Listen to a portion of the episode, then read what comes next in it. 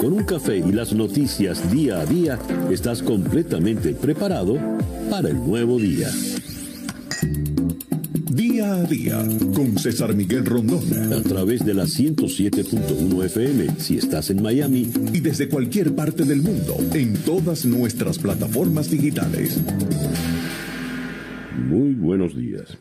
Nos amanece ya este miércoles 21 de abril del año 2021 y de este nuevo día ya han transcurrido siete horas y un minuto.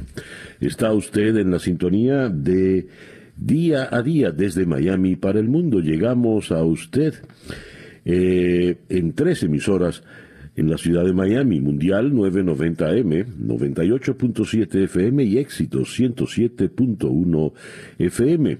También nos puede sintonizar en nuestro canal en YouTube, en Conexión Web, donde ya saludamos a los primeros amigos. José Palmar Lara nos saluda a la, a la Romulera, con ciudadanos, así saludaba Betancourt. Eh, José Luis Machado Mujica, desde Ciudad de México. Eh, Nelson Rafael Márquez en Weston. David Moreno Díaz en Tenerife, Daisy Ruiz en Sicilia, Italia, buongiorno a tutti. Chere Ramos Graterol, muchísimas gracias a todos los amigos pues que se suman y a través aquí del, del YouTube.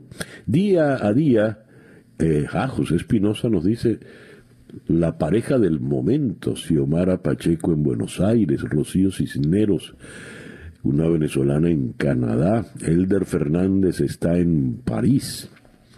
Muy bien. En el Instagram eh, nos saludan desde Columbus, Ohio. Eh, Caridad Mata está en Chile. Saludos a todos, queridos amigos. Día a día es una producción de Flor Alicia Anzola para En Conexión Web con Laura Rodríguez en la producción general, Robert Villazán en la producción informativa, Jesús Carreño en la edición y montaje, José Jordán en los controles y ante el micrófono, quien tiene el gusto de hablarles, César Miguel Rondón. Día a día es una presentación de South Day Toyota y South Day Kia Miami, los dealers, donde nos aseguramos que salgas con tu auto feliz y satisfecho. Son las 7 y 3 minutos de la mañana. Calendario lunar. Continúa la luna creciente en Leo para el día de hoy, quizá la luna más auspiciosa del calendario lunar porque es la luna en la que usted pues reina, le reconocen todos los esfuerzos que ha hecho, le aplauden, le miman, ojalá sea así. Eh, dice acá es buena luna para tratar asuntos con personas de poder y prestigio. Eh, es una buena luna para asumir posiciones de mando o de poder, lo que quiera decir esto. Eh, advierten que hay gran tendencia hacia la exageración, el dramatismo y el exhibicionismo. Bueno, modere un poco esa, esa tendencia. Dice acá es la luna ideal para buscar la admiración de los demás y para realizar actividades que exalten el espíritu protector de las personas. Con esta luna usted por fin reina. Luna creciente en Leo, Sol en Tauro cuando nos amanece este miércoles 21 de abril del año 2021. Y a las 7 y 4 minutos de la mañana, ah, perdón, que sea este para todos, en cualquier rincón del planeta donde usted se encuentre, el mejor día posible. Y a las 7 y 5 minutos de la mañana escuchemos ahora el reporte meteorológico en la voz de Alfredo Finales. Muy buenos días, Alfredo. Hola, ¿qué tal César? Muy buenos días para ti para todos los amigos que están en sintonía. Ya hoy es miércoles, mitad de semana, abril 21 del 2021. Bueno, pues ayer, a pesar de los nublados y las lluvias, temperaturas máximas que quedaban por encima de lo normal para esta fecha. Miami llegó incluso a 85 grados Fahrenheit, esto próximo a las 11 y 44 minutos de la mañana, quedando así un grado por encima de lo normal para esta fecha. Los acumulados acumulados de lluvias del día de ayer fueron mayores hacia la zona de Cayo Hueso y hacia el área de Miami-Dade, donde se veía en el radar precisamente la concentración de los nublados y las lluvias. Miami incluso llegó a establecer un nuevo récord de lluvia en 24 horas al acumular 1.17 pulgadas. El récord anterior para 24 horas era de 1.15 pulgadas y databa del año 1959.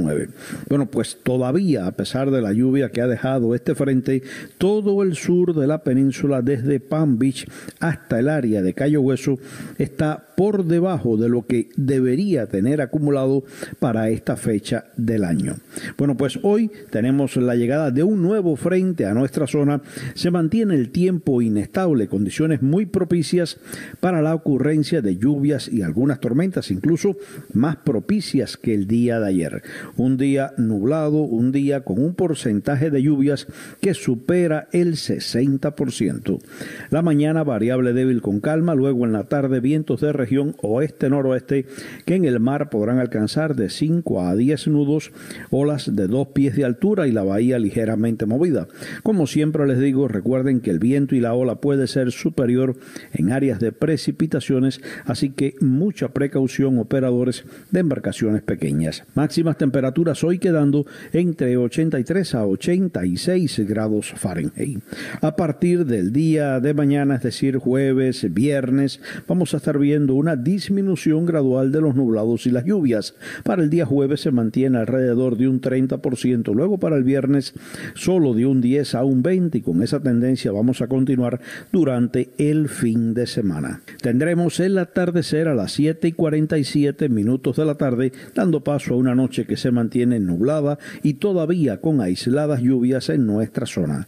Yo soy Alfredo Finale y les deseo a todos muy buenos días. Muchísimas gracias, Alfredo. Alfredo Finale es el meteorólogo de nuestra emisora hermana, actualidad 1040 AM, en la ciudad de Miami. Está usted en la sintonía de día a día desde Miami para el mundo y el reloj indica 7 y 8 minutos de la mañana. Bien, que sea un comienzo alegre para el día de hoy. El reloj indica en este momento 7 y 10 minutos de la mañana acá en día a día. Las noticias de hoy en Estados Unidos. Toda la prensa, no solo en Estados Unidos, sino también en el mundo, destacan con amplio centimetraje eh, la decisión del jurado de ayer en Minneapolis que encuentra culpable de los tres grados, eh, de los tres cargos en los que se le acusaba al ex policía Derek Chauvin, convicto en todos los cargos. La familia titula a todo lo ancho de su primera página The Washington Post. La familia de Floyd dice, ahora podemos respirar de nuevo. Now we can breathe again. Recuerden la frase que repitió hasta la extenuación George Floyd cuando estaba boca abajo, tumbado en el pavimento, era I can't breathe. No puedo respirar. Bueno, la familia dice, sí, ahora sí se puede respirar. Y lágrimas de júbilo al fuera de, en las afueras de la corte. El ex policía puede eh, ser condenado hasta 40 años de prisión. Se ve la fotografía de los familiares de Floyd celebrando y a Floyd cuando un policía le lleva con las manos esposadas a la espalda. En el veredicto hay un mensaje. Él era alguien, su vida importó. His life mattered.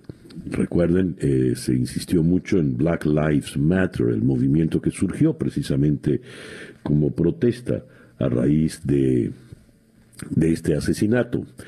A los ojos del jurado, ellos al final ellos, el jurado creyó en sus ojos, como les había pedido el fiscal, y encontraron que Derek Chauvin fue culpable de asesinar a George Floyd. El jurado creyó que esos nueve minutos 29 segundos de ese video dramático que mostraban a Chauvin con su rodilla contra el cuello de George Floyd fue lo que en definitiva le causó la muerte, mientras este hombre pedía misericordia, pedía oxígeno y al final hasta pidió por su madre. Eh, el jurado creyó en los, en los médicos expertos que dijeron que esa fue la causa de la muerte y no en eh, que no, no había muerto por un corazón que no estaba sano o la adicción a las drogas o el monóxido de carbono que pudo haberlo envenenado. Pero sobre todo creyeron en el eh, testimonio de los transeúntes eh, muy, muy impactados por lo que estaban contemplando. Así comienza el editorial de hoy en The Washington Post. En The New York Times, a todo lo ancho de la primera página, Chauvin eh, culpable de matar, de causar la muerte de George Floyd.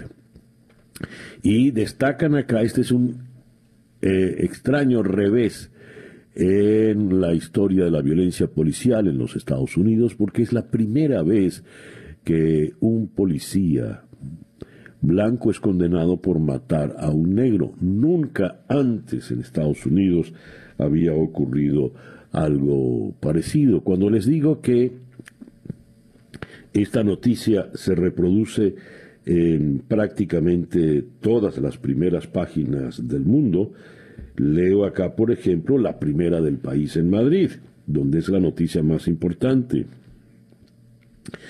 El jurado declaró ayer al policía Derek Chauvin, de 45 años, culpable de los tres cargos de los que se le acusaba por la muerte del ciudadano afroamericano George Floyd, de 46, en medio de una detención brutal el pasado 25 de mayo en Minneapolis. El policía afrontaba tres cargos de homicidio en diferentes grados. Chauvin puede cumplir hasta 40 años de prisión, si bien para alguien sin antecedentes, como es su caso, las penas más habituales rondan los 12 años y medio para el más grave de los tres delitos. La sentencia, ahora en manos del juez, puede tardar semanas o meses. La muerte de Floyd provocó una movilización global contra el racismo. Para muchos activistas, la condena es un punto de inflexión en esta lucha. Eso es lo que escribe Amanda Mars desde Minneapolis, la corresponsal del país de Madrid. El presidente eh, Biden se manifestó eh, al respecto. El presidente Biden aseguró ayer que el veredicto de culpabilidad del ex agente de la policía de Minneapolis, Derek Chauvin, por el asesinato de George Floyd puede ser un gran paso hacia adelante para la nación en la lucha contra el racismo sistémico. Sin embargo, señaló, no es suficiente. Horas después de darse a conocer el veredicto, Biden habló desde la Casa Blanca acompañado por la vicepresidenta Kamala Harris y ambos dijeron que la labor del país no termina con la condena. No podemos detenernos aquí, dijo Biden.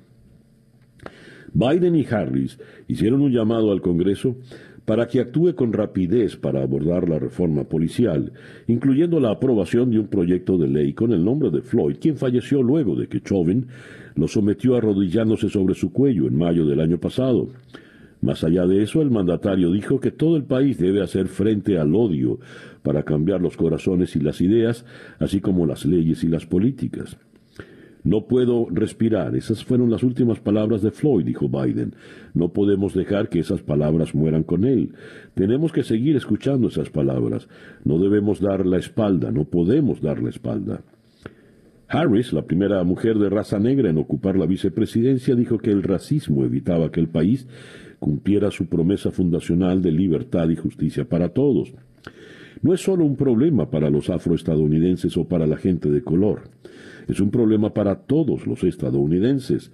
Está impidiendo el racismo que nuestra nación alcance todo su potencial. Dijo la señora eh, Kamala Harris, un grado de justicia no es lo mismo que una justicia igualitaria. Finalizó eh, con su comentario. Eh, esto nos evidencia pues que en la Casa Blanca han asumido una postura militante con relación al tema de George Floyd. Y eh, tengo unas declaraciones recientes del expresidente George Bush. Él critica la retórica antiinmigrante de los republicanos. El expresidente George W. Bush dijo que el Partido Republicano se ha vuelto aislacionista, proteccionista y hasta cierto punto nativista, y agregó que se siente especialmente preocupado por la retórica antiinmigrante. Tenemos un país hermoso, pero no es hermoso cuando condenamos, insultamos a personas y asustamos a la gente sobre la inmigración, dijo ayer el expresidente Bush. El expresidente, quien estuvo en Nueva York para presidir una ceremonia de naturalización, dijo que su nuevo libro, Out of Many, One, eh, uno de muchos retratos de los eh, inmigrantes en América, busca elevar el discurso. Bush no mencionó a Trump, que redujo drásticamente a inmigración legal e ilegal durante su mandato y trató de construir un muro en la frontera con México. Trump, también republicano, denigró a los inmigrantes calificándolos de invasores y extranjeros ilegales y como candidato se refirió a mexicanos como violadores. Eh, y eh, tenemos acá, hablando de migración, eh, Estados Unidos autoriza más trabajadores temporales extranjeros. El presidente Biden anunció el aumento del número de trabajadores temporales que podrán laborar en Estados Unidos este año a medida que la economía se recupera de la pandemia del coronavirus. El reloj indica en este momento las 7 y 19 minutos de la mañana. Estas son las noticias de Venezuela. El sueldo mínimo en Venezuela es de menos de un dólar tras la subida del tipo de cambio. El tipo de cambio en Venezuela rompió la barrera de los 2.500.000 bolívares soberanos en la jornada de ayer, una cotización superior incluso a la del sueldo mínimo en el país. Al cierre de la sesión, el dólar se cotizaba en 2.523.903 bolívares soberanos con 63 céntimos. El régimen de Maduro había fijado el salario mínimo en un total de 2.400.000 bolívares, casi al cierre del año pasado. Dicho monto es pagado en dos partes que contempla 1.200.000 en dinero líquido, mientras que la mitad restante se entrega a través de el llamado bono de eh, alimentación. Pero ya el salario mínimo está pues por debajo del dólar en Venezuela con la última subida del salario mínimo. Hay un trabajo interesante en Foreign Policy. El momento de Venezuela en Naciones Unidas ha llegado. Eh, el régimen de Maduro le ha dado a la comunidad internacional la apertura que esta comunidad ha estado esperando. Ello a propósito de la crisis mm, eh, planteada en la frontera colombo-venezolana, a la altura de Arauquita y La Victoria, con el enfrentamiento entre el ejército de Venezuela y el grupo disidente de las disidentes FARC. Y eh, el Maduro ha pedido, y es lo que subraya este artículo de Foreign Policy, que vaya un enviado especial de, Naciones Unidas para poner fin a las eh, hostilidades en la región. Eh, tenemos por otra parte que eh, Maduro irá a la cumbre iberoamericana. La ministra de Asuntos Exteriores en España, Arancha González Laya, ha descartado que la presencia de Nicolás Maduro en la vigésimo séptima cumbre iberoamericana de jefes de Estado y de Gobierno comprometa la relación de la Unión Europea con Juan Guaidó, al tiempo que ha reivindicado la capacidad de tejer consensos, aunque no todos piensen igual. Eh, todos los países van a estar eh, presentes. Eh, esta cumbre tiene algo que no tiene ningún otro foro en el mundo. Todos los países están presentes. No todos tenemos las mismas opiniones ni compartimos la misma opinión. Pero sí somos capaces de sentarlos a la misma mesa a escucharnos, dijo eh, Arancha González. Eh, preguntada sobre por qué se ha elegido al presidente de Venezuela en vez de al líder opositor del país, la haya explicado que aunque no reconozcan a Maduro, este tiene un nombre, es el régimen de Venezuela y es el invitado a esta cumbre al que todos escucharán. Y él tendrá que escuchar a los demás. Leopoldo López, que eh, vive exilado en Madrid desde octubre del año pasado, ha salido al paso, lamenta que de nuevo sea Nicolás Maduro quien represente a Venezuela en la cumbre iberoamericana, un altavoz en el que prevé que el chavismo mentirá para negar la existencia de una crisis humanitaria que lastra cualquier avance hacia los objetivos de desarrollo eh, sostenible de Naciones Unidas. Fallece por COVID la directora de salud para personas discapacitadas en el estado Sucre.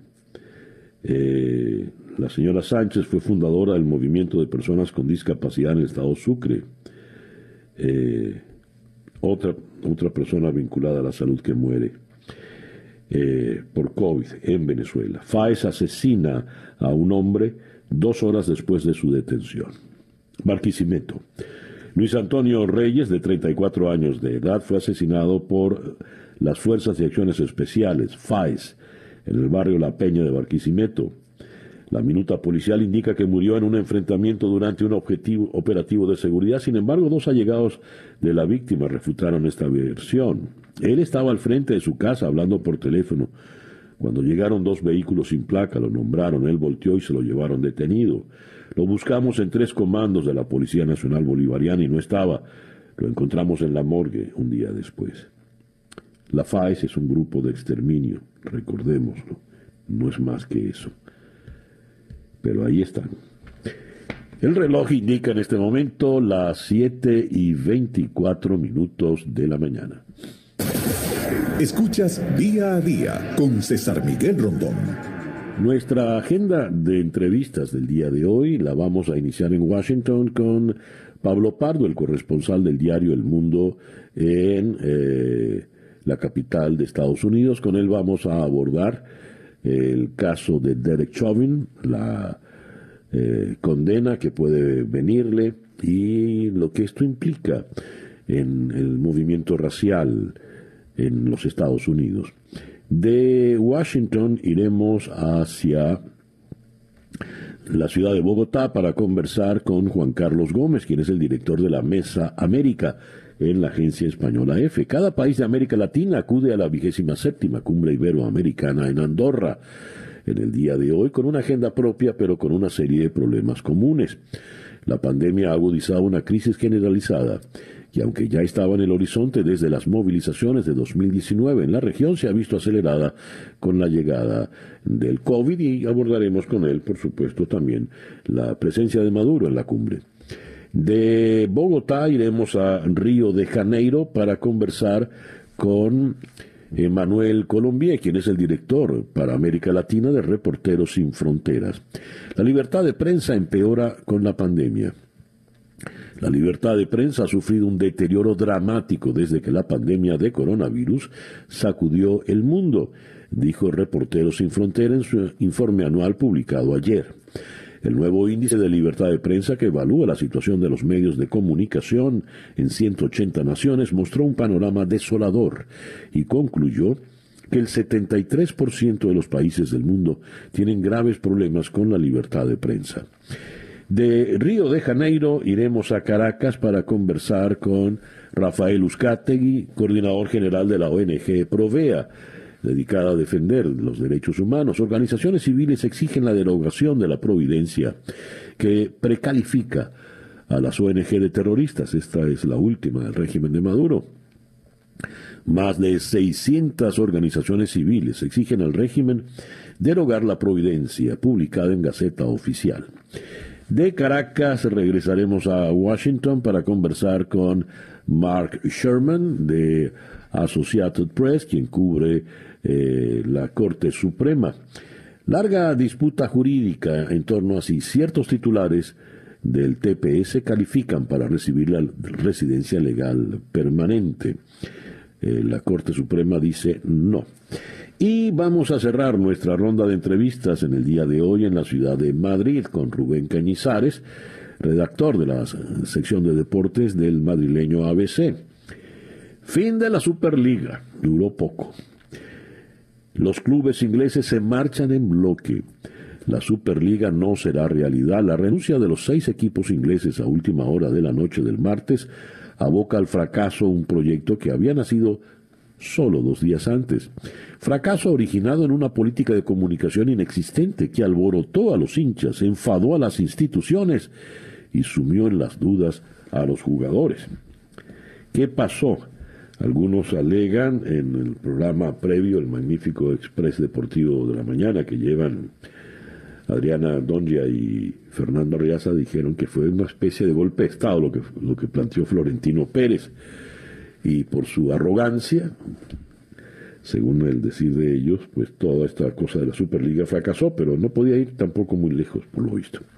Bien, esa será nuestra agenda de entrevistas para el día de hoy, miércoles 21 de abril. Ya son las 7 y 29 minutos de la mañana.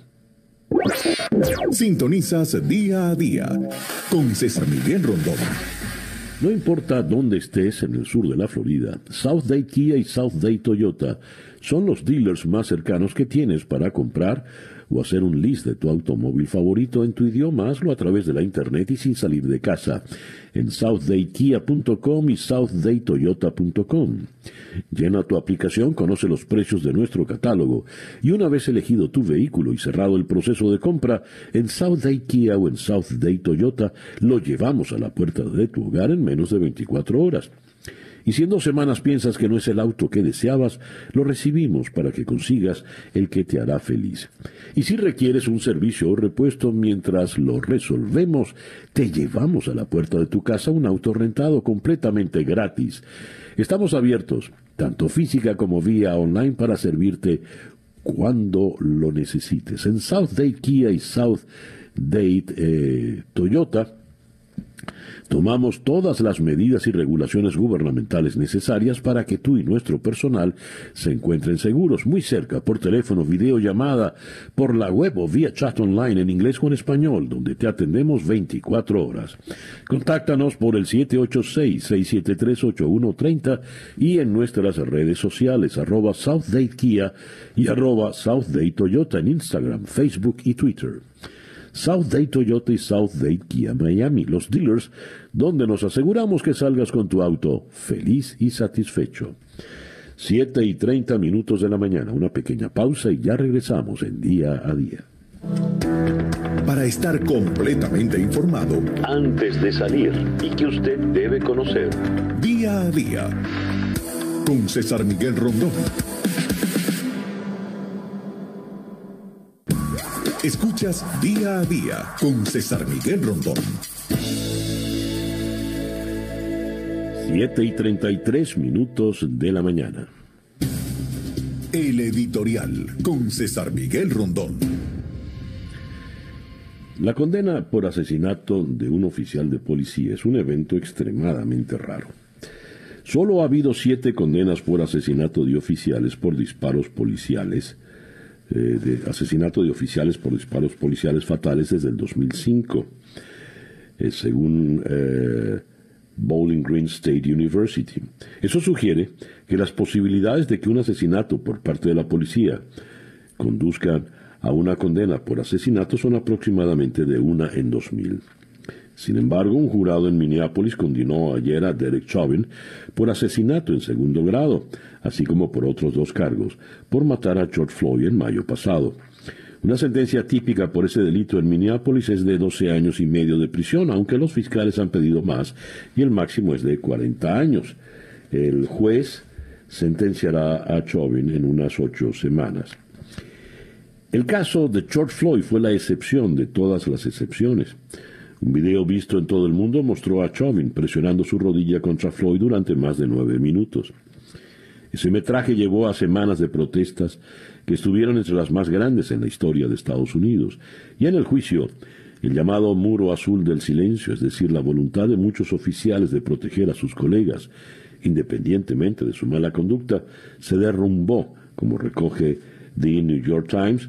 El presidente Biden dijo para muchos, Parece que se necesitó todo eso para que el sistema judicial entregue la responsabilidad básica para muchos. El presidente Biden, acompañado de la vicepresidenta Kamala Harris, acompañó la sentencia. De alguna manera la celebró y dijo que era un paso adelante para acabar con el racismo sistémico en los Estados Unidos. El editorial que publica en primera página hoy de Washington Post dice, en el veredicto hay un mensaje, él era alguien, su vida importaba. Y ello poniéndose en consonancia con lo que vino en las manifestaciones eh, posteriores, no solo en Estados Unidos, sino en todo el mundo. Black Lives Matter, las vidas de los negros importan. Eh, y ahora queda evidenciada esa, esa situación. Ahora, ¿esto superará el racismo sistémico en Estados Unidos? ¿Quién sabe? Lo cierto es que el día de hoy, cuando estamos amaneciendo con la noticia de la condena a George Floyd, llega esta información de AP desde Holbrook, Massachusetts. Un residente de Massachusetts fue acusado de delitos de odio racial después de que, según las autoridades, lanzó su camioneta contra un grupo de chicos negros mientras profería epítetos racistas. Shane Belville, de 36 años, fue arrestado y acusado de asalto con un arma peligrosa, violación de los derechos civiles, agresión con intención de intimidar sobre la base de la raza, la base de la raza y otros delitos. Eh, después de una pelea entre alumnos en la escuela secundaria de Holbrook, Belville llegó con su camioneta y se enfrentó a un grupo de chicos negros que se alejaban.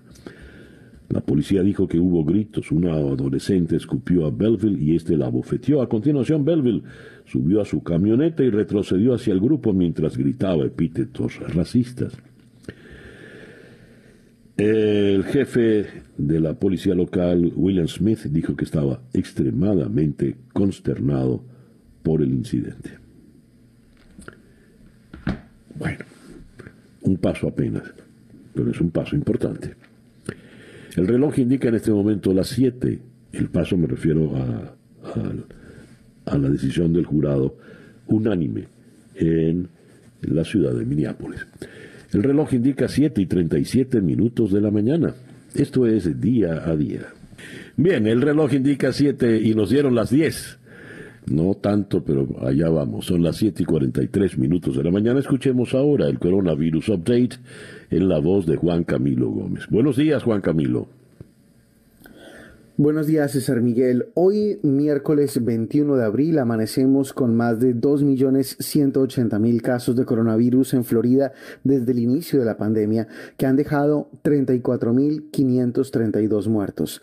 Y en cuanto a la vacunación, se han administrado más de 13.5 millones de dosis en Florida y que tenemos ya por ello más de 5.26 millones de personas totalmente vacunadas, equivalentes a 24.5% de nuestra población.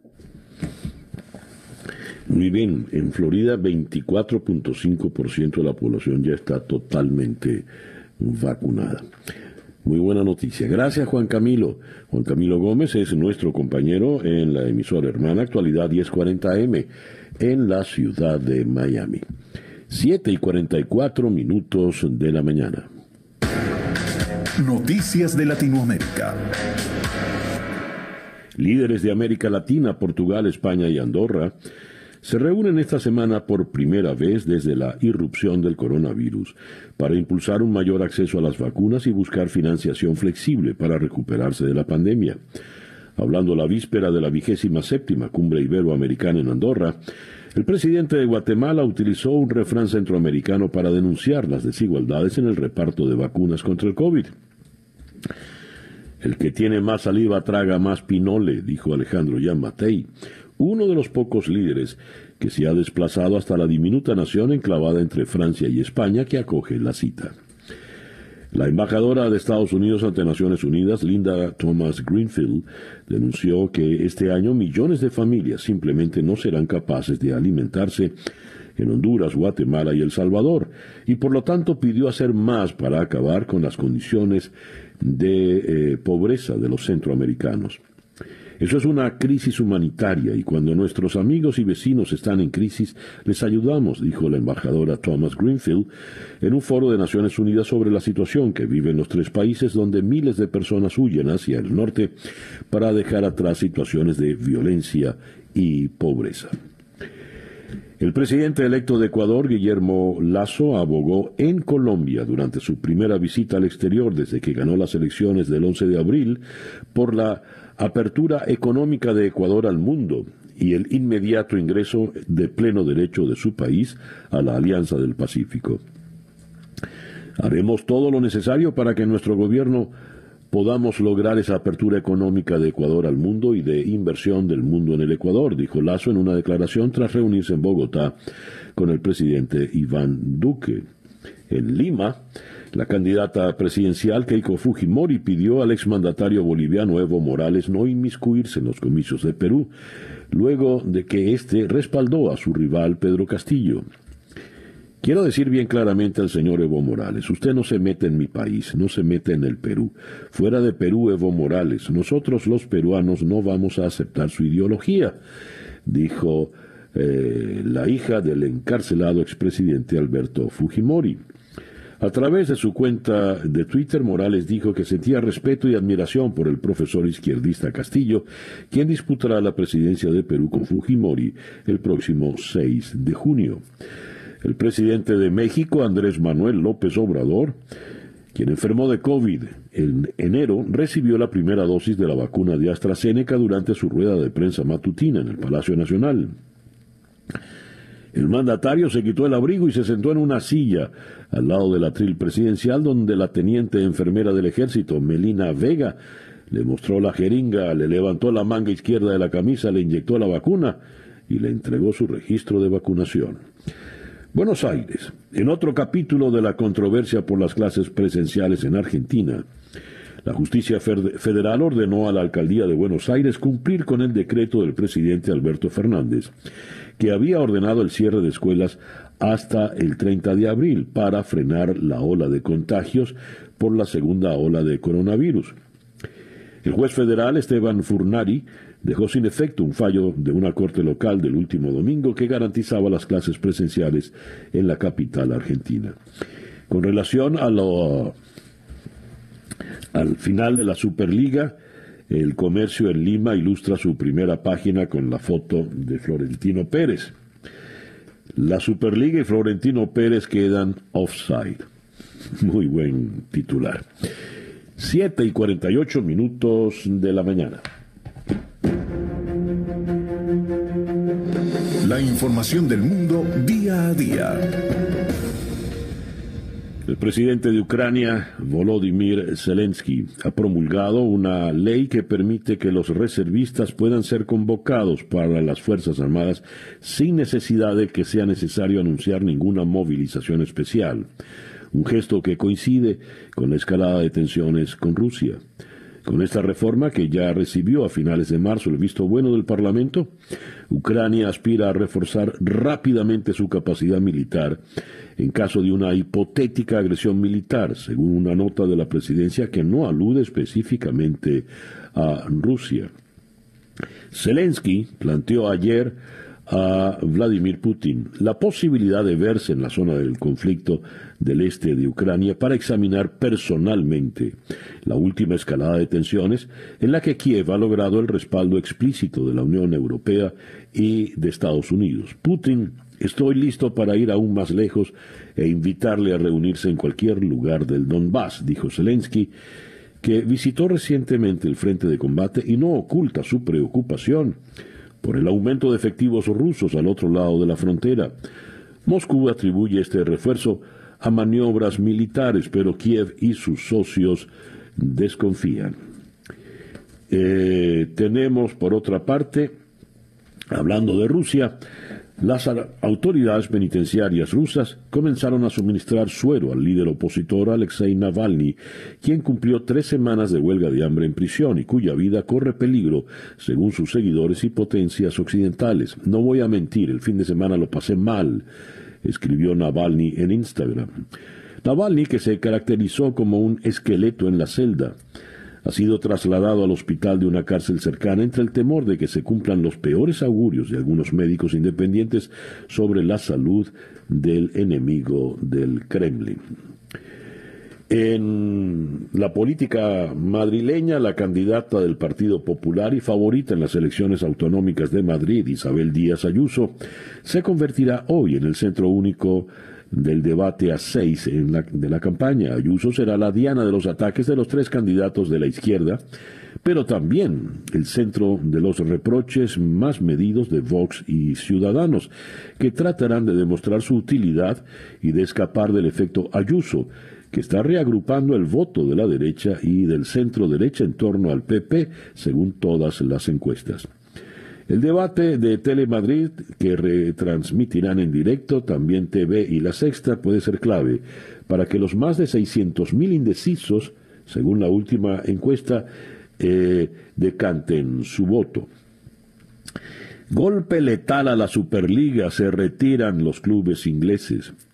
El clamor generalizado en Inglaterra entre la clase política y entre los aficionados provocó que los seis clubes ingleses abandonaran el proyecto de la Superliga apenas 48 horas después de haberse alumbrado su, eh, su nacimiento. Esto supone un golpe letal para el plan urdido entre 12 de los clubes más poderosos de Europa que habían desafiado a la UEFA y a la FIFA y que estaban decididos a cambiar las estructuras y el modelo de negocio de la industria del fútbol. África. El presidente de Chad en el poder desde hace 30 años muere en el frente de guerra. Terremoto político y de consecuencias imprevisibles en África Central. El presidente de Chad Idris Deby Itno, en el poder desde hace 30 años, ha fallecido tras resultar herido en el frente de guerra el pasado fin de semana. Aunque las causas de la muerte no se conocen todavía, Deby había viajado a visitar a las tropas chadianas que desde el pasado 11 de abril combatían a un grupo rebelde que había atravesado la frontera de Libia y se dirigía hacia la capital, Yamena, Debi, de 68 años y uno de los líderes africanos que llevaban más tiempo en el poder, acababa de ser reelegido con más del 80% de los votos para un sexto mandato en unas elecciones boicoteadas por la oposición. Continuando en Chad, el vicepresidente del Consejo Militar de Transición, Jimadum Tiraina, ha defendido el papel del órgano establecido tras la muerte del presidente Deby para evitar que el país se hunda en la anarquía y defender la integridad del territorio. Es innegable que el contexto en el que vive nuestro país se ha reforzado la vigilancia y el compromiso inquebrantable sobre el terreno, precisó en una declaración el vicepresidente, eh, para añadir que Chad está de luto. La muerte de Debbie, a quien ha calificado como un gran estadista, es una gran pérdida para Chad y África, dadas sus numerosas acciones en el mundo en favor de la paz, la seguridad y la estabilidad.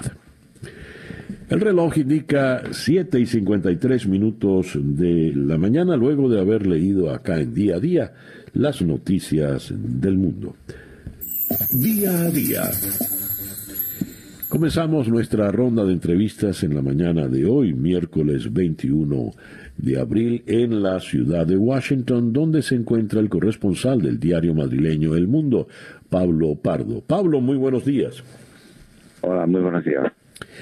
Gracias por atendernos, Pablo. A ver, eh, cuando la gente se preparaba, el público se preparaba para una larga deliberación del jurado en Minneapolis, en apenas par de días decidieron que el señor Derek Chauvin era culpable de los tres cargos mm, que se le eh, achacaban, de los tres cargos que se le acusaban.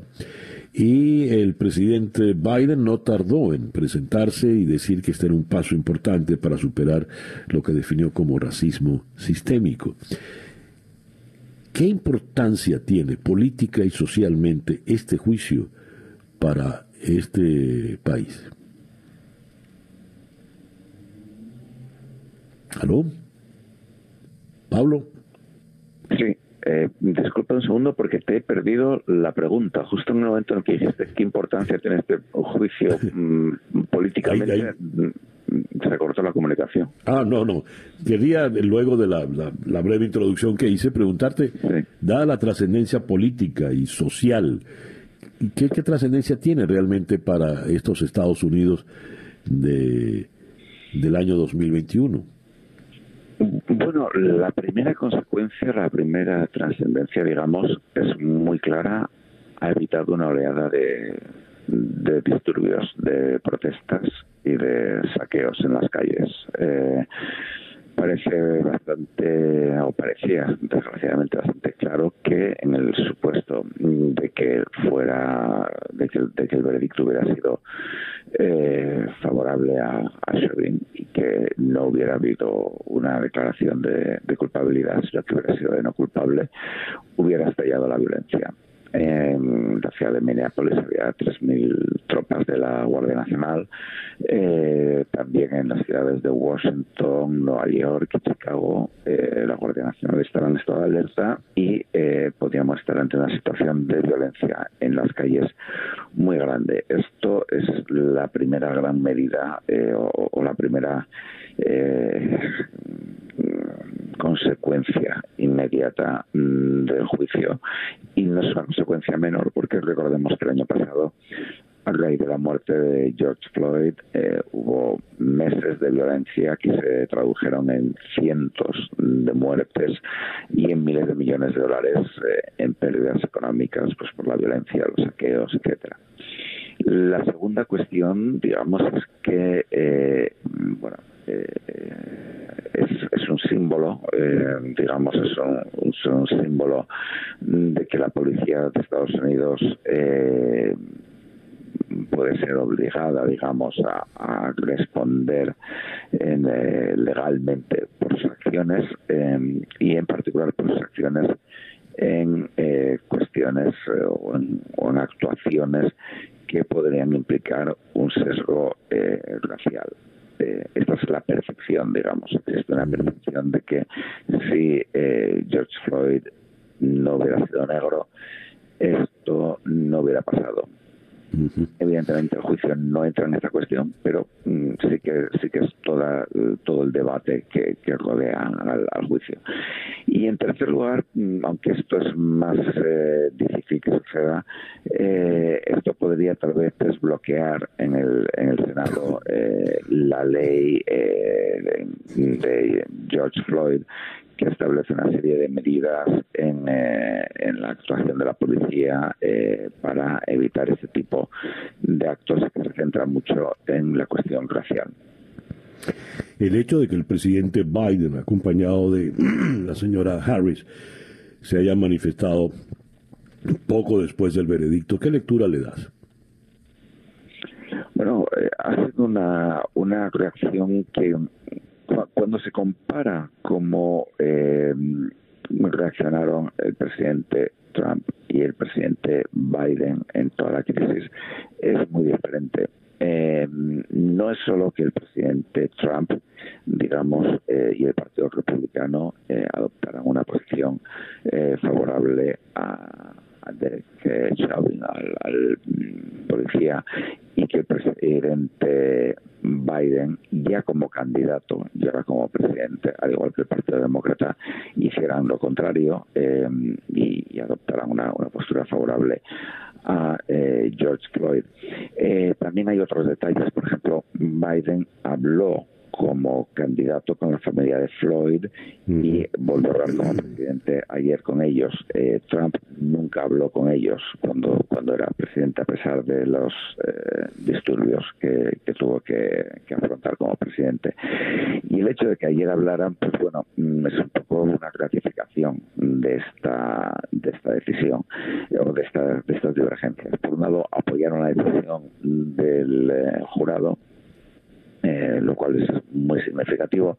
Una hora, unas horas antes, incluso el presidente Biden había eh, dicho que, esperaba que, fuera una, una decisión eh, correcta y dijo que, bueno, que, que la evidencia es abrumadora, con lo cual estaba indirectamente apoyando una sentencia condenatoria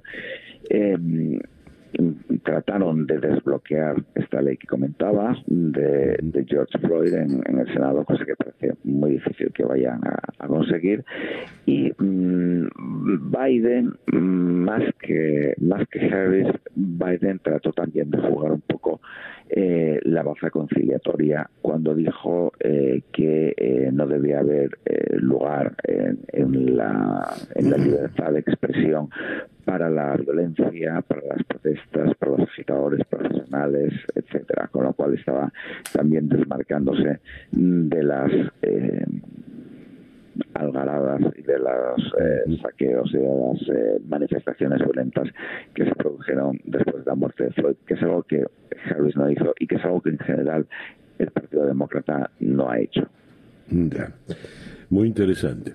Pablo, te agradezco mucho pues que nos hayas concedido estos minutos en la mañana de hoy. Muchas gracias a vosotros, un placer como siempre. Gracias. Pablo Pardo, corresponsal del diario El Mundo de Madrid en la ciudad de Washington. Las ocho en punto, una pequeña pausa y ya regresamos en día a día. Día a día. Dos y cuarenta y tres minutos de la mañana acá en día a día desde Miami para el mundo. Leo este despacho de la agencia F la vigésimo séptima cumbre iberoamericana de jefes de Estado y de Gobierno, que se celebra hoy, miércoles en Andorra, será la más corta de la historia de estas citas que arrancaron en 1991 y estará obligada, entre comillas, a dar soluciones concretas a la crisis derivada de la pandemia.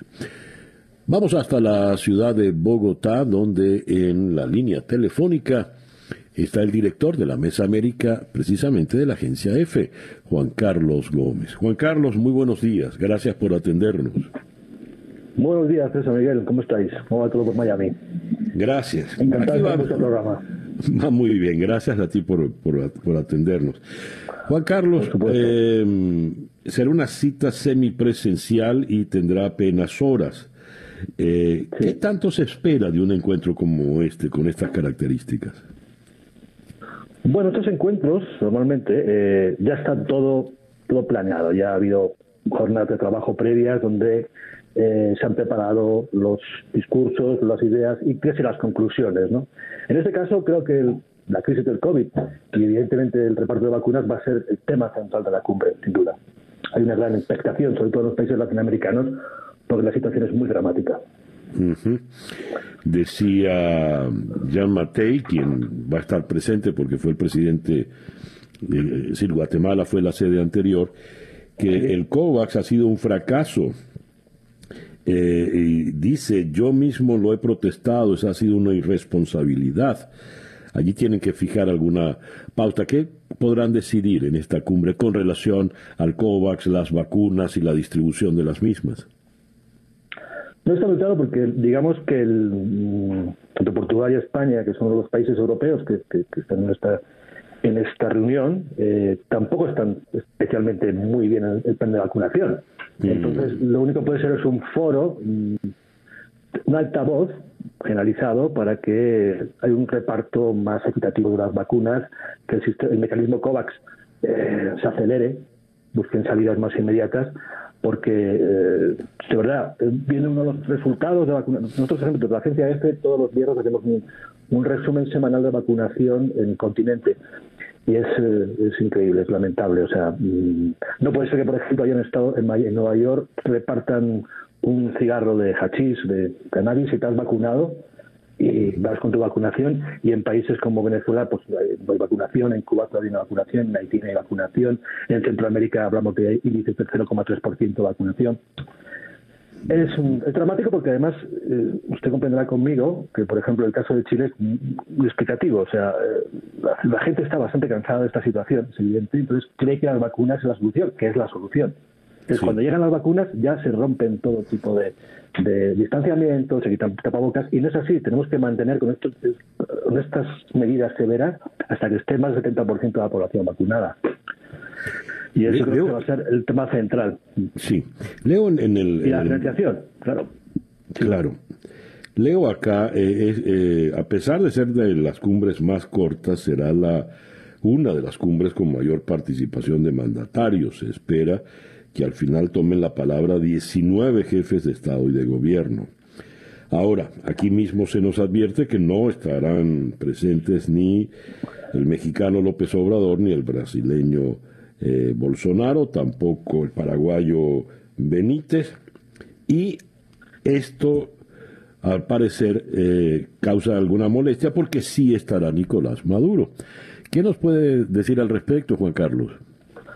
Pues, estimado César, tengo una noticia de última hora. Somos una agencia, ¿no? Entonces, es una noticia de última hora. Eh, Maduro no va a asistir. Mm. Ni Ortega, ni Bukele, ni Maduro van a asistir. O sea, se han caído tres líderes más de la, de la cita. Esta, las cumbres suele pasar estas cosas. O sea, yo llevo yendo a cumbres eh, 20 años ya. Entonces, siempre muchos eh, políticos lo usan para el mercado interno. Me explico. Es decir, mm, al fin y al cabo, eh, que no participe Maduro no significa que no participe su canciller, que va a hacer, digamos, un discurso similar o parecido. Y los acuerdos ya están bellamente adoptados. Se trata del mercado interno. Mire, yo, pues ahora no me interesa aparecer en esta cumbre, pero de cara a mis votantes o de cara a mi público. No, me aparezco. Te digo, esta misma mañana acabamos de sacar un teletipo de Hilo donde el presidente de Nicaragua, Daniel Ortega, no participará en la cumbre, tampoco eh, su homólogo salvadoreño David Bukele y Nicolás Maduro. Y ahí se sube, claro, Jair Bolsonaro y Andrés López Obrador y Mario Aldo. Ahora, ¿por qué, ¿por qué Maduro dice a última hora que no va a asistir? Si bien era eh, una, una asistencia virtual, ¿no? Exacto, era una asistencia virtual y sorprendente. No es que eh, Venezuela durante las últimas cumbres no ha asistido su canciller, no ha asistido su, su presidente. Y por eso la noticia incluso nosotros que vimos ayer es que sorprendentemente participará Díaz Canel, el presidente de Cuba, que hace años que Cuba no participa con nivel de presidente, y el presidente de Venezuela. Ahora mismo se ha caído Maduro. Yo sé por qué, no sé. Eso habría que preguntárselo directamente a los, a los responsables de Caracas. Pero ya digo, muchas veces se actúa así por simplemente cálculo político inmediato. ¿no? ¿Cuál es la, Yo comentaba, sí. Sí, decía la, la, señora Arancha, la, la, ministra de Exteriores de, de, España, que esta es una cumbre muy singular, porque eh, es una cumbre en la que todos pueden asistir y decirse todo lo que quieran, a diferencia de otro tipo de cumbres. ¿Por qué ella adujo esto?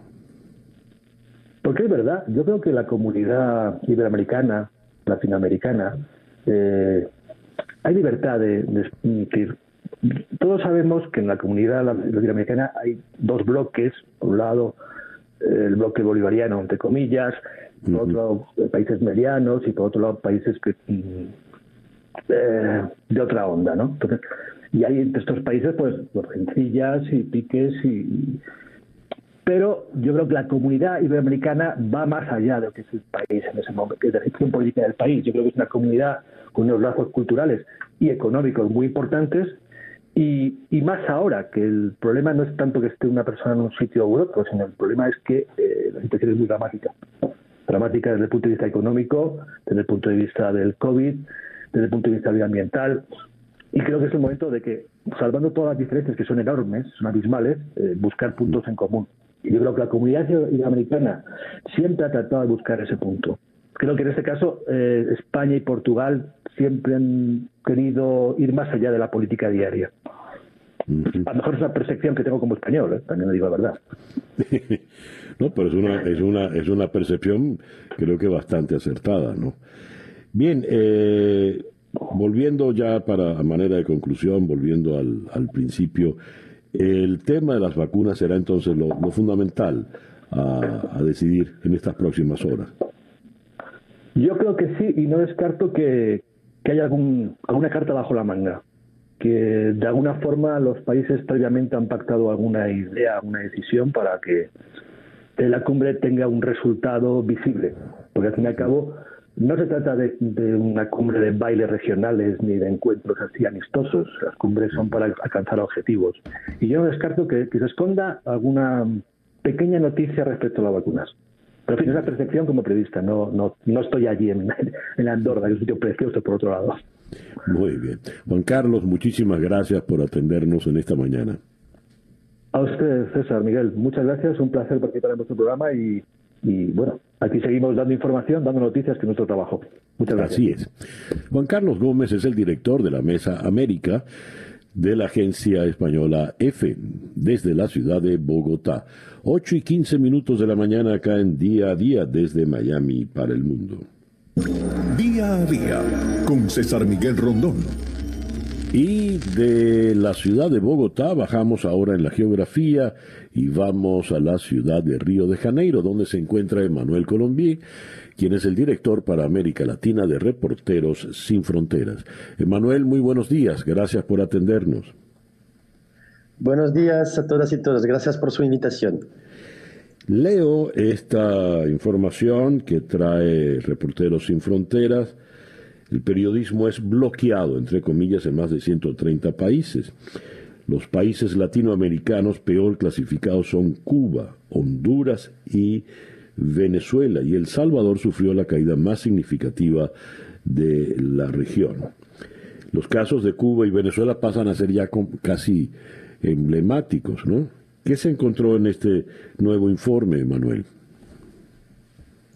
Bueno, es infelizmente estamos observando que tenemos un mapa mundial de la libertad de prensa cada vez más sombrío y que mm, el, año pasado eh, eh, en casi todos los países del mundo hemos observado eh, cada vez más dificultades para, para los, periodistas trabajar. O sea, en un contexto de pandemia, en un contexto de en un mundo en el cual la, la, desinformación está ganando terreno, la, la, tarea de, de, los periodistas es muy, muy, muy compleja y obviamente tenemos contextos diferentes de un país para el otro, pero, pero estamos eh, lamentando que efectivamente los, los, periodistas y el periodismo que consideramos como, una, como una vacuna contra el virus de la desinformación está efectivamente bloqueada en muchos, muchos países. Y en muchos gobiernos de la región latinoamericana, pero también en el mundo, eh, hay una tentativa de aprovechar del caos generada por la crisis sanitaria para aumentar la censura y seguir silenciando las voces críticas y las voces que van a denunciar justamente esta, esta gestión de la, de la crisis sanitaria. Entonces, eh, no somos muy optimistas, pero a través de esta nueva clasificación queremos sensibilizar sobre las dificultades crecientes que están enfrentando los periodistas en el campo y, y, también sobre este tema muy delicado y complejo que es el tema de la desinformación, ¿no? Leo esta declaración de Christophe eh, Deloire. Varios jefes de Estado como Maduro en Venezuela o Bolsonaro en Brasil han propagado falsas informaciones, incluidos sobre la COVID, o han acusado a periodistas de propagar falsas informaciones. ¿Qué nos puede decir al respecto, Emanuel? Pues sí, por ejemplo, hablando de Venezuela o de, Brasil, los respectivos presidentes, el presidente Maduro, presidente Bolsonaro, promovieron a través de las redes sociales y de campañas de comunicación públicas medicamentos, como por ejemplo en Venezuela eh, Carbativir o en, Brasil la cloroquina, cuya eficacia nunca ha sido probada por el sector médico. O sea, en ambos casos, los periodistas, las encuestas, encuestas, perdón, o artículos detallados que fueron publicados por, por varios medios de comunicación independientes, uh, han venido a, recordar los peligros de esas campañas para la población y, uh, de paso, el valor de la información confiable para combatir eficazmente la, la epidemia. Y me parece importante decir que el derecho de informar, el derecho de ser informado es en este momento de, crisis sanitaria eh, vital. Es tan importante como el derecho a la salud y infelizmente en esos países, pero también en muchos otros, eh, los periodistas que ya están, eh, están enfrentando contextos difíciles tienen que encontrar la narrativa y las mentiras eh, que están espallando los propios gobernantes, los presidentes y los, o, los, los, gobiernos. Entonces es un doble desafío y es importante saludar el trabajo de la prensa independiente que tiene que, que, que dar esa, esa, otra versión, como la, y hablar de los hechos. ¿no? Y, es muy desafiador porque es un, es un periodo muy, muy complejo y hay una especie de, de tentativa de descredibilizar el trabajo de la prensa en ese periodo y es, esto es algo muy preocupante para Reporteros Sin Fronteras. El país eh, mejor clasificado es Noruega. El peor es China. ¿Por qué? Em, tenemos efectivamente, y, tenemos por ejemplo un, trío, eh, los mejores países en el mundo son Noruega, Finlandia, Suecia. Los, mm. eh, los peores, perdón, son Eritrea, Turkmenistán y eh, Corea del Norte. Es importante recordar que em, esa clasificación es una, una fotografía de la situación actual de la libertad de prensa basada en la evaluación de varios indicadores, eh, como por ejemplo el nivel de pluralismo, el nivel de independencia de, los medios de comunicación, el ambiente, eh, y, eh, el ambiente autocensura, el marco legal, el nivel de seguridad de los periodistas, las infraestructuras que sustentan la producción de información, el nivel de transparencia de las autoridades públicas.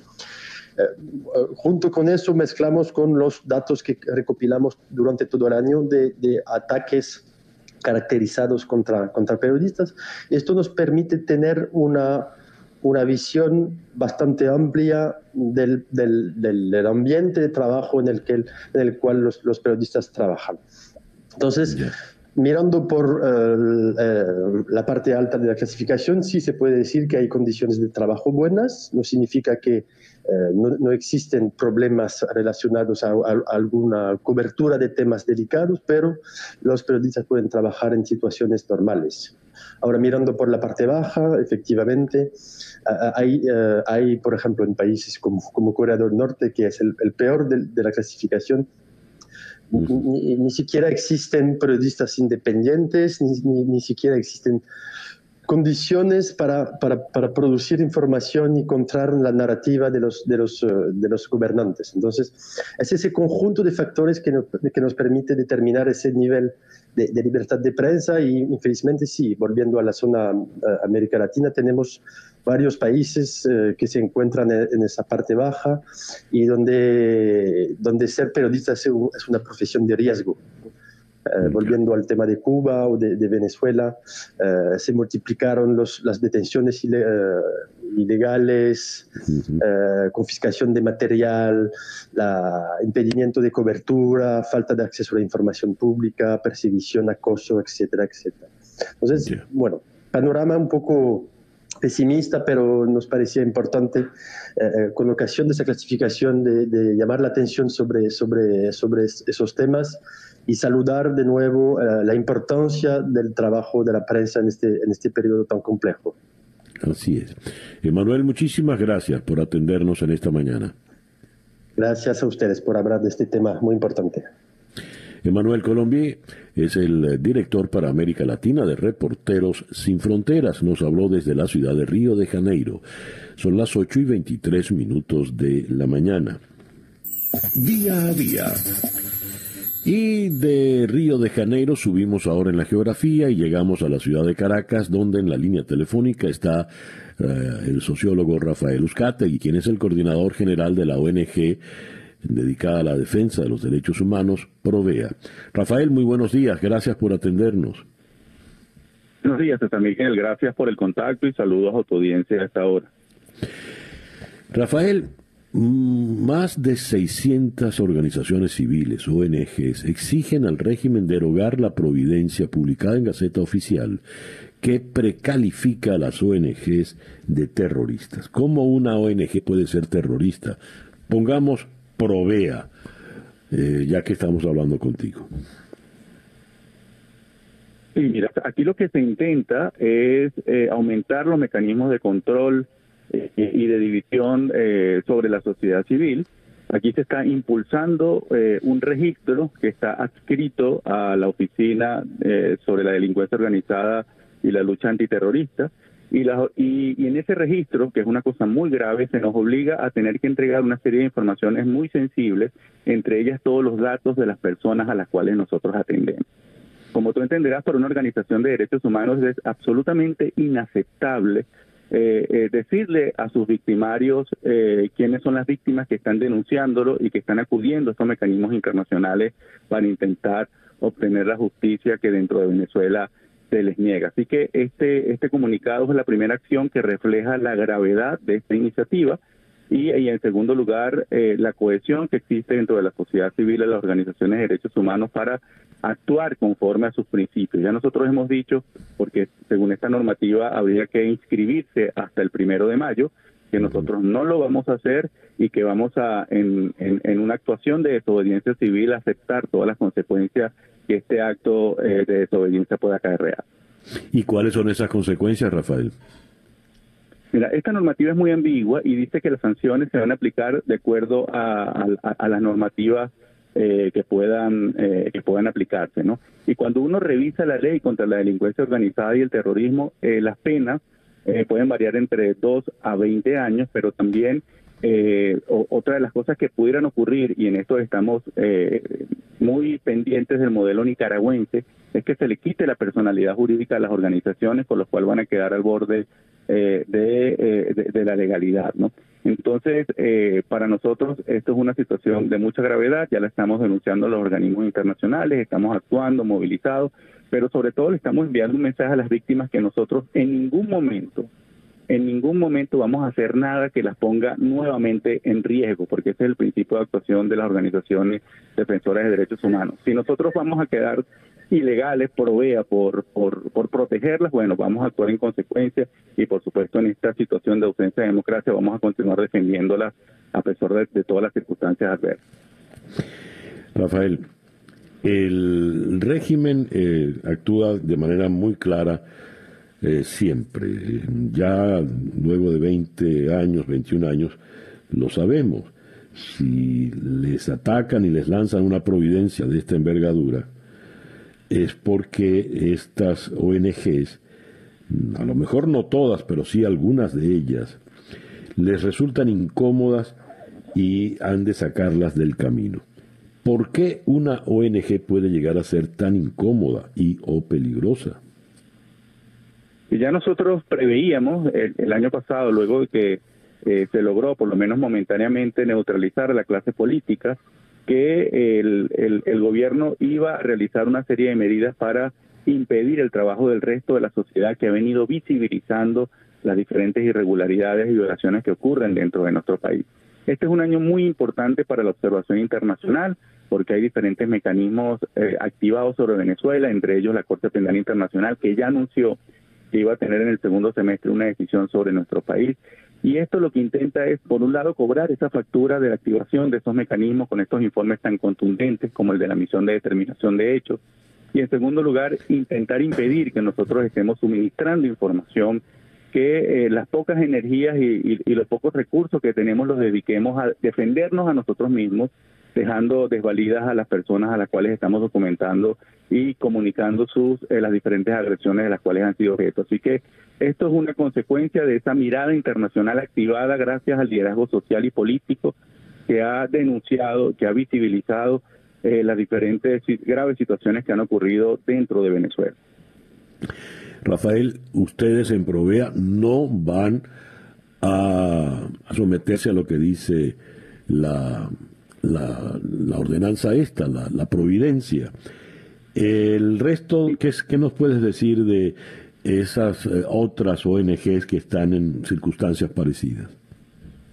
Mira, yo, yo, como esta es una normativa que aplica a todas las organizaciones de la sociedad civil, a todos los esfuerzos organizados, seguramente habrá eh, iniciativas y organizaciones que deben estar pensando eh, la posibilidad de registrarse para poder continuar con su trabajo. Por ejemplo, una organización ecologista que trabaje por la defensa del medio ambiente o una organización de trabajo humanitario que tenga un comedor popular en un en una zona en una zona en un barrio de alguna de las ciudades de Venezuela. Bueno, ellos quizás para poder seguir eh, realizando su trabajo eh, deben estar pensando la posibilidad de adaptarse a pesar de las irregularidades porque eso no traería mayores consecuencias para la realización de sus actividades. Pero en el caso de una organización de derechos humanos, la situación es absolutamente diferente porque, eh, reitero, esta eh, obligación de entregar la información, los datos de las personas a las cuales nosotros estamos acompañando es absolutamente inaceptable. Y es por eso que muchas organizaciones de derechos humanos de nuestro país, las históricas, Espacio Público, COFAVIC, PROVEA, el Foro Penal, estamos absolutamente en contra de la posibilidad de, acatar esta normativa que lo que haría sería inhibir que las víctimas en un futuro se acerquen a una organización como las nuestras por tener miedo a nuevas represalias. Rafael, muchísimas gracias por atendernos en la mañana de hoy. Gracias a ti, César Miguel, siempre en contacto. Rafael Uzcategui, sociólogo, es el coordinador general de la ONG Provea, eh, dedicada precisamente a la defensa de los derechos humanos. Nos habló desde la ciudad de Caracas. 8 y 30 minutos de la mañana, una pequeña pausa y ya regresamos en día a día. Sintonizas día a día con César Miguel Rondón. El pasado lunes, eh, la Corte Suprema de los Estados Unidos en Washington parecía estar eh, lista para limitar a los portadores de TPS que hubiesen entrado al país de manera ilegal, eh, impedir que pudiesen aplicar por las llamadas tarjetas verdes, las green cards que implican la residencia legal en Estados Unidos. ¿Por qué? Eh, vamos hasta la ciudad de Washington, donde eh, en la línea telefónica está el periodista de AP, Mark Sherman. Mr. Sherman, good morning. Thank you very much for being with us. Good morning. My pleasure to be here. You just wrote an article uh, last uh, Monday. Uh, Supreme Court likely to bar some green cards applicants. Why it is so? ¿Por qué? Uh, well, um, that's it. It sounded like it's always a it's always a risk to for a journalist to predict what the Supreme Court is going to say, but um, yes. But yes. uh, but our our job as journalists is to, to try to discern what the, where the Supreme Court is headed, and and that's what it sounded like uh, after a, a little more than an hour of arguments the other day. Um, mm-hmm. there didn't seem to be much support on the court for um, the the view held by the people challenging the, the challenging the, the regulation. Dice el señor Sherman, es muy difícil poner a los periodistas a predecir lo que pueda decidir la Corte Suprema de los Estados Unidos, pero nuestro trabajo es tratar de llevarle al, público las evidencias que puedan haber y luego de las discusiones del pasado lunes, eh, según el parecer de, algunos jueces, eh, no se le daría luz verde a la tramitación de residencia legal para algunos portadores de Eh, dice, por ejemplo, el juez conservador Clarence Thomas, estas personas no fueron admitidas en las fronteras. ¿Eso es una ficción? ¿Es metafísico? ¿Qué es? Yo no lo sé. For instance, uh, Mr. Sherman, you quote uh, George, uh, George uh, Clarence Thomas. Uh, they clearly were not admitted at the borders. So is that a fiction? Is that metaphysical? What it, what is it? I don't know. Why is this his position? What is Mr. Uh, Thomas pointing out? Well, I think there is a view among some justices on the court uh, uh, about being leery of, um, uh, as Justice Kavanaugh said, another conservative justice, of tinkering mm-hmm. With the immigration statutes as written. And, um, well, I'm sorry.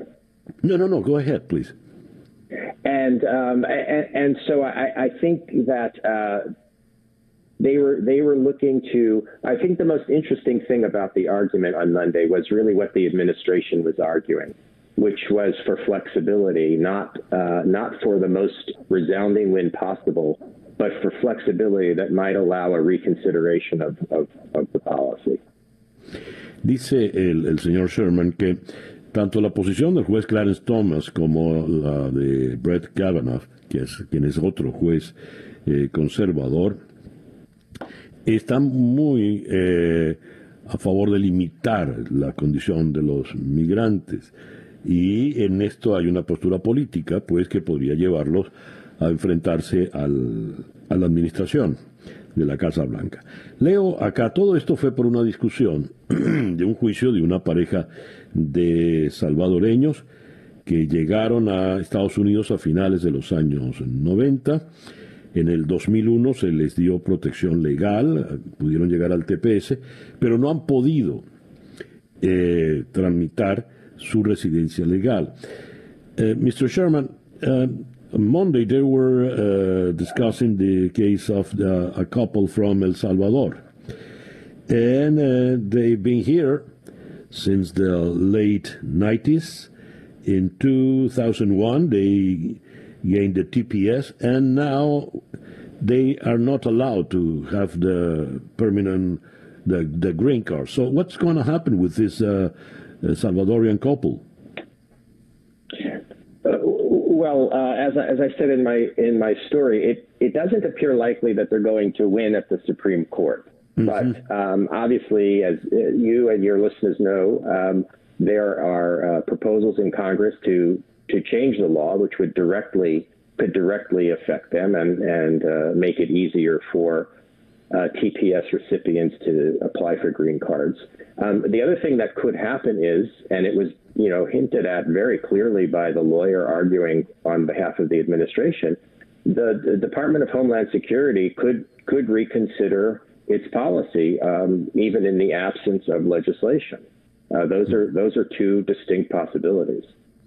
Dice el, el, el señor Sherman, no, no cree que esta pareja de salvadoreños puedan eh, ganar la, protección y, y, y, permanecer en, Estados Unidos. Eh, con todo y el, TPS que han venido prorrogando eh, a lo largo de todos estos años, como ocurre con las personas que tienen TPS. También podría ocurrir que la administración Biden, a través del Departamento de Seguridad Interna, el Homeland Security, cambie sus políticas a la hora de aceptar o no personas en las aduanas, por ejemplo, a lo que aludía el juez Thomas. De manera tal de que esto nos lleva ya al, al terreno político y veremos pues qué puede ocurrir. Mr. Sherman, thank you very much for being with us today. It's been my pleasure. Mark Sherman, eh, el periodista de Associated Press desde la ciudad de Washington. Eh, hay ciudadanos, aparte del Salvador, que tienen el TPS, ciudadanos de Haití, de Honduras, Nepal, Nicaragua, Somalia, Sudán del Sur, Sudán, Siria, Yemen y más recientemente Venezuela. 8 y 44 minutos de la mañana. El reloj indica 8 y 47 minutos de la mañana acá en día a día desde Miami para el mundo.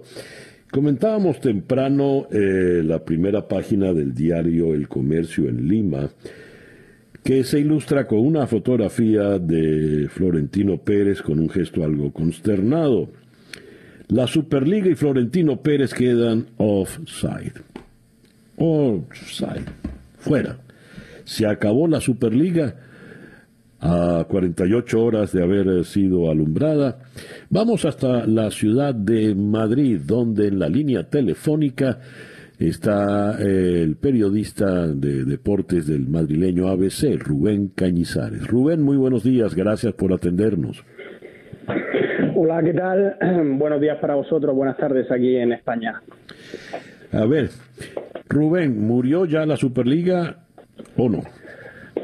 Bueno, eh, creo que nunca, nunca llegó a nacer, nunca mm. llegó a nacer de manera real. Eh, sí, la Superliga como tal, que se dio a conocer hace 48 horas con un comunicado eh, en la madrugada aquí en Europa, pasada las 12 de la madrugada, es decir, ya, ya de noche, con mucha gente durmiendo. Todo muy clandestino, todo muy extraño, tratándose de la gente tan poderosa y de los clubes tan poderosos de los que estamos hablando, esa Superliga no llegó a nacer o está muerta. La lectura que quieras hacer eh, es igual. A partir de ahora, ¿qué va a suceder? Es todo un misterio. Pero esta Superliga que, que tanto ha dado que hablar en todos los rincones del mundo en las últimas 48 horas, ha muerto, sí. ¿Por qué la Superliga? ¿A cuenta de qué esta idea que se le atribuye eh, genéricamente a Florentino Pérez? Bueno, eh, esta es una idea que tiene muchos años de, de historia. Esto viene de finales del siglo pasado, cuando la Copa de Europa se transformó en Champions League. Cambió el formato de eliminatorias a formato primero de liguilla y luego de eliminatorias. Eso fue el, el, primer freno que realizó la UEFA para evitar que los clubes más poderosos de Europa se unieran y montaran entre ellos una Superliga ajena a la UEFA. Lo que hizo la UEFA para apaciguar esa idea y para quitársela de la cabeza a los clubes más poderosos de Europa fue transformar eh, la Copa de Europa en, la Champions League. Y cuando digo transformar, eh, no solo me refiero al ámbito deportivo, me refiero, como seguro que te imaginas, al ámbito económico. A generar un torneo donde los clubes más poderosos ganasen eh, muchísimo más dinero, gracias a los derechos de, televisión, gracias al merchandising, gracias al aumento del número de partidos, etcétera, etcétera. Eh, desde entonces existe esa idea, estamos hablando hace 30 años. Eh, la Champions ha sido y es un torneo de clubes eh, muy exitoso, seguramente el torneo de clubes más relevante a nivel mundial, pero año a año ha ido perdiendo algo de interés, ha ido perdiendo algo de atractivo y los clubes más poderosos de Europa han ido retomando esa idea embrionaria de hace 30 años de que esto en manos de la UEFA se había caducado, se había quedado estancado. Sí. ¿Y por qué Rubén? ¿Por qué ha, eh, ido perdiendo atractivo la Champions? Bueno, eh, si lo vemos desde el punto de vista económico, desde hace un tiempo los premios se han quedado ahí y ya parece que no aumentan y ya parece que no le es suficiente a los clubes más poderosos.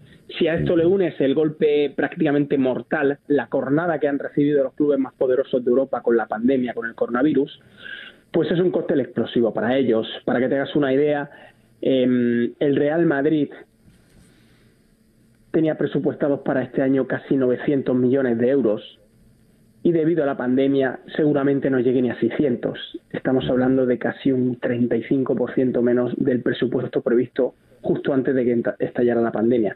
El golpe económico es muy duro. Cuanto más dinero, cuanto más rico era un club de fútbol, mucho más le ha afectado la pandemia, porque eh, ha perdido un montón de, han aminorado sus contratos de patrocinio, se han renegociado, ha perdido un montón de dinero en cuanto a la ausencia de los aficionados, ha perdido muchísimas partidas económicas que le están haciendo mucho daño. Todo esto ha provocado que se acelerara de nuevo este tema de la Superliga, que ya se estaba cociendo en los últimos años, pero que la, que la pandemia le ha dado el último impulso. ¿Cuál es el problema? Que parece mentira, hablando de quien estamos hablando, de clubes como el Madrid, el Bayern, eh, perdón, el, Manchester, el United, el City, eh, la Juve, clubes de máximo nivel, con dirigentes de máximo nivel, empresarios de éxito, todo se haya hecho tan casero, por denominarlo de algún modo, ¿no? Por no decir chapucero, todo muy extraño. Sí, sí, sí. Y, y, ahí están las pruebas. Los 12 clubes más poderosos del mundo, en 48 horas, ellos mismos han enterrado su propio proyecto, que llevan años trabajando. Ahora, Rubén, ¿qué viene ahora? ¿Se, ¿No ha pasado nada y la UEFA seguirá como siempre y la Champions como siempre? ¿O vendrá algún cambio? ¿Qué será de la vida de Florentino Pérez de ahora en adelante en el mundo del fútbol, em, evidente? Bueno, son preguntas que ahora mismo nadie, nadie, nadie puede contestar con rotundidad. Eso es eh, un brindis al sol. Eh, si alguien te puede asegurar que no va a pasar nada, o que va a pasar A, que va a pasar Z, o que va a pasar H, es mentira. Nadie sabemos qué va a suceder a partir de ahora. Lo que está claro es que esto ha generado un daño que va a ser em, complicado de reparar en la imagen de estos 12 clubes, en la imagen de sus dirigentes, que creo que en el fondo, en el fondo, tienen una idea de fondo que es muy interesante y que yo estoy de acuerdo, que es que el fútbol a nivel europeo, a nivel eh, continental, se tiene que transformar tiene que dar un cambio. Eso es así. La Champions era un formato que había dejado de ser atractivo y había que darle una vuelta. Creo que la idea que tienen es buena, pero creo que eh, la ejecución de la misma, la comunicación de la misma y en algunos casos la clandestinidad de la misma no ha ayudado a que esto sea así. Y bueno, pues eh, al final ha hablado la gente, ha hablado el aficionado, ha hablado hasta los dirigentes más importantes políticos de Europa. Y, es que encuentras un 99,9% de eh, apoyo en contra de esa Superliga. Y esto ha sido algo absolutamente inesperado para estos dirigentes. ¿Qué va a pasar? No lo sabemos. ¿El fútbol europeo y la Champions va a cambiar? Va a cambiar, seguro. No sabemos cómo ni cuándo, pero va a cambiar y pronto. Esto de ha agitado el árbol y esto va a cambiar. Ahora, en la Superliga como tal, un torneo eh, eh, fuera de, la, de la UEFA, como el que pretendían estos clubes, creo que esto a día de hoy y en los próximos años me parece una misión imposible. Rubén, muchísimas gracias por atendernos en el día de hoy. Eh, imagino, porque vosotros acabáis de madrugar, imagino que sois conscientes, pero em, todos los clubes, excepto Real Madrid y Barcelona, ya se han retirado del proyecto de la Liga. Esta mañana aquí en Europa, tanto Atlético de Madrid como Juventus, como Inter y como Milan han anunciado que se retiran también de este proyecto de la Superliga. Anoche de madrugada aquí en Europa lo hicieron los seis equipos ingleses. Ya solo quedan Real Madrid y Barcelona e imagino que en las próximas horas em, harán eh, notificaciones oficiales eh, dando por finiquitado y por cerrado este proyecto de Superliga que ha tenido dos días de vida, no más. Ya, así es. Muy bien, gracias eh, a Rubén Cañizares, redactor en la sección de deportes del madrileño ABC. Y el reloj nos dice que debemos irnos ya porque son las 8 con 55 minutos de la mañana. Día a día fue una presentación de South Day Toyota y South Day Kia Miami, los dealers donde nos aseguramos que salgas con tu auto feliz y satisfecho. Día a día es una producción de Floralicia Sola para En Conexión Web, con Laura Rodríguez en la producción general, Robert Villazán en la producción informativa. Jesús Carreño en la edición y montaje, José Jordán en los controles y ante el micrófono, quien tuvo el gusto de hablarles, César Miguel Rondón.